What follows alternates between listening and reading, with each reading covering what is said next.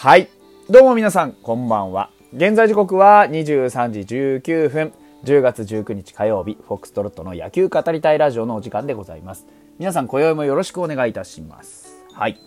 えー、本日、10月19日火曜日、17時45分からメットライフドームで行われておりました西武対日本ハム。えー、初回ですね。えー、近藤健介選手が、あまあ、1番指名打者いうことでね、えー、打席に立ちました。マウンドに立ったのは、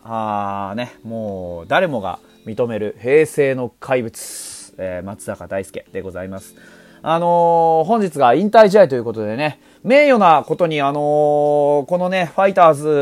ズでの、あのね、まあ、ホーム、相手さんのホームゲームなんでね、西武さんのホームゲームでしたけど、このファイターズ戦をね、えー引退試合という風にしていただいて、本当にね、あの誇らしい思いだと思います。あの、近藤健介とのこの対戦っていうのは、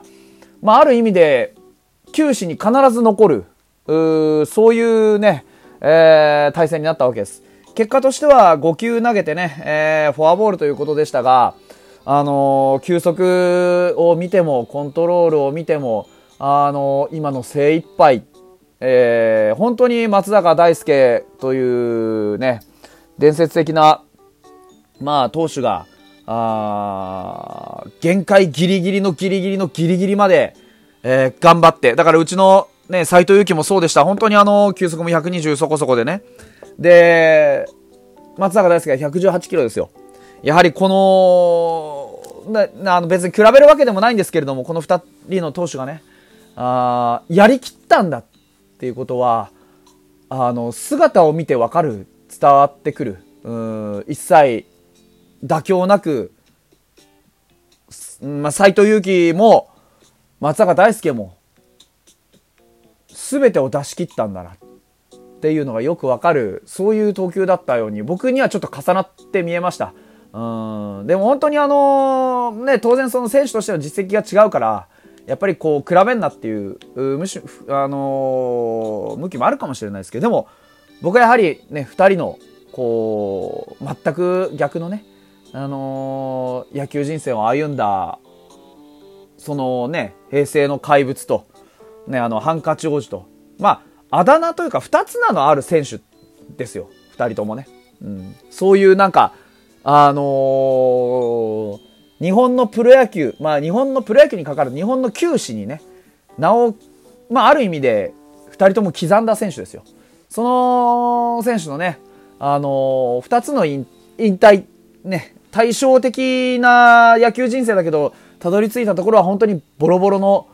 本当にあのー燃え尽きたというかね、うん、あのやりきった姿、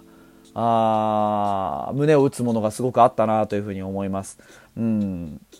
まあ、あのー結果として我々勝ったので、あのー本当にね、あの、我々としては、そういう、まあ、レジェンド的存在のね、えー、引退というものを見届けてね、そして、まあ、そういう特別な、あ雰囲気の試合を、こうやって若手を主体にしたね、あの、野球で乗り越えることができて、本当にいい体験をしているなというふうに思います。そして、皆さん、あのー実は4月以来の5位浮上でございます。この時期にですけれども、ずっ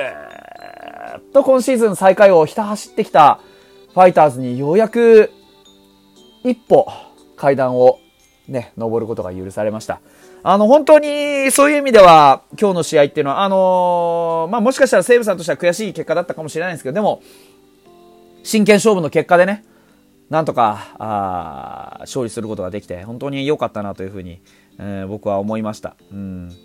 あのーやっぱりね、えー、生田目くん、本当によく頑張りました。あほとんど1軍で投げた経験もね、実績もない中で、今日、あの、2軍でやってきたことを本当に思いっきり、え出してくれたと思います。特にね、何が良かったかって言われると、やっぱり、あの、ヒットこそね、打たれなかったんですけど、フォアボールはまあまあ出してたわけですよ。でもそのフォアボールを、まあ、出したとて、えー容易に崩れない、この、まあ、メンタルというか、本当にね、あの、素晴らしい、こう、度胸というかね、そういったものは、本当にね、師匠譲りだな、と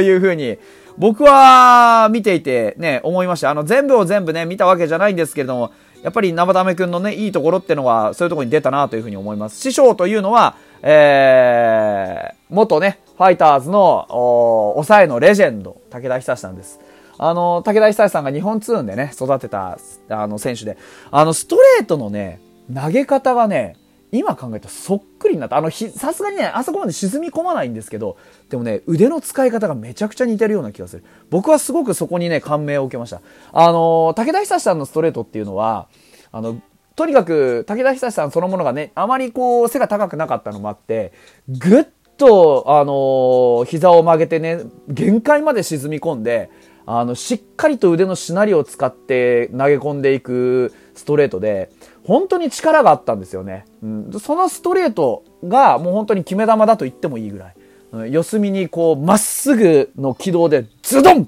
て入ってくる、あの、ストレートの強さ。あれを本当にね、見事に受け継いでいるような気がします。もっともっと、あの、練習して、もっともっと強くなれば、あの、まだまだ伸びるんじゃないかなというふうに思いますね。うん。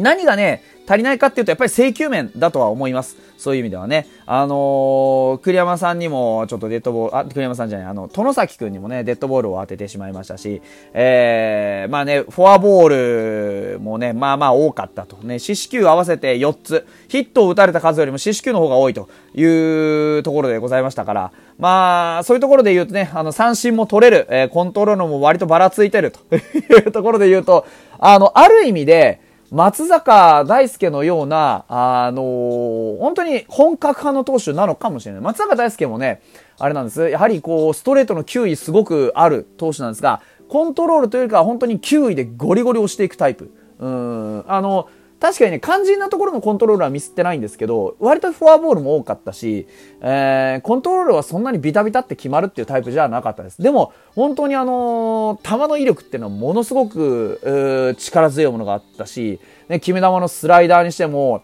あのー、非常によく切れていた。だから、そういうところで言うと、生田目君はとても、あの、特性としてはもしかしたら似たものを持っているかもしれないですね。うん、そんなね、やはりマウンドをね、えー、共に戦った。まあ、あの、実際は松坂さんはね、え、近藤健介にフォアボールを当てた後に戸亀に、交代してですね、えー、まあ、1回を戸亀が投げ切った後ですね、高橋光成が、あ4回をというところで第2先発というような形になったんですけれどもね。まああのでも本当にすごくね、えー、ちょっとそういう意味で僕はある意味いろんなものを重ねて見てました。はい。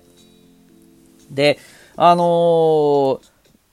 まあ、勝利の大きな要因って何だったかっていうと、当然ね、打ってくれたっていうのもあるんです。先制したっていうのもあるんですが、で僕はね、最初の、あの、3回の攻撃をテンポよく3人ずつでまとめたのってものすごく大きかったと思うんです。これができる先発って今うちでそうそういないんですよ。この間のね、あの、噂もそうでしたし、えー、今回の、あの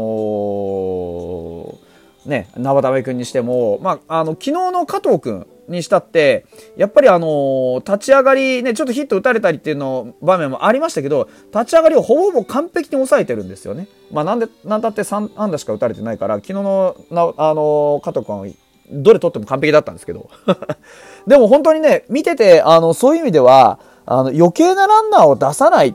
ていうことに関して、すごくね、能力がまとまってきたなっていうふうに思います。うん。やはり余計なランナーを出してしまうとね、あの、どうしても、あの、投球にもエネルギーを使います。で、守りにもエネルギーを使います。そうすると、本来の、まあ、あの、出すべきところでエネルギー、ね、出すエネルギーが残らなくなっちゃうんですよね。やはり、あの、バッター陣は、そういう意味ですごく、あの、集中力を、やはりね、あの、守備で使ってしまって、えー、まあ、テンポもね、間延びしてしまうと、どうしてもそのバットにね、締め、バットも湿りがちになってくる。で、ピッチャー自身もあ余計なランナーを出すと、まあ、対戦する相手が増えれば増えるほど球数も使いますし、ランナー、ね、塁も埋まって、その塁、埋まった塁をね、やっぱりどうやって崩していくかっていうところも含めて、こう、非常にいろんなところに神経を使うようになっていくんですよね。一番いいのはとにかくランナーを出さなくて、えー、アウトをポンポンポンポン取っていけるっていう状況ですけど、でそれですらも、やはり後半になる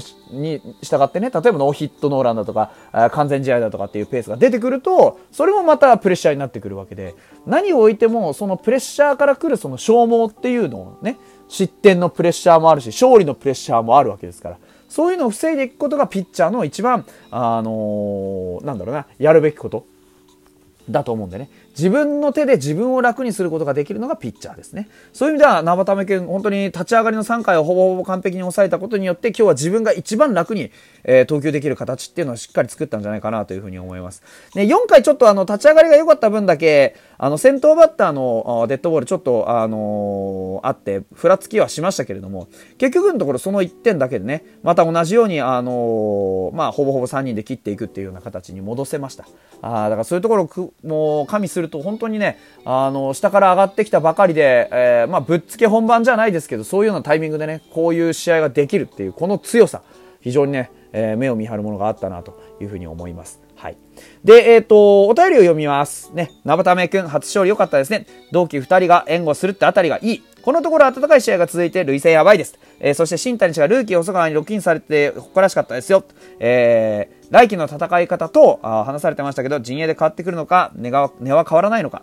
えー、この終盤の戦い方が繋がってくれたらなと思います。おっしゃる通り、本当にね、あのー、やはりこういうこの終盤になってね、細川君もそうですし、生田目君もそうですし、新しい力、ね、万波だって最後にホームラン打ちました。新しい力がね、だんだんと台頭してきて、えー、来季に何か芽吹いてくるんじゃないかっていうね、本当にあの、終盤の戦い方、繋がってくれたらいいなっていう思いは、本当に僕らみんな同じ思いだと思います。はい。お便りありがとうございました。それでは、また明日でございます。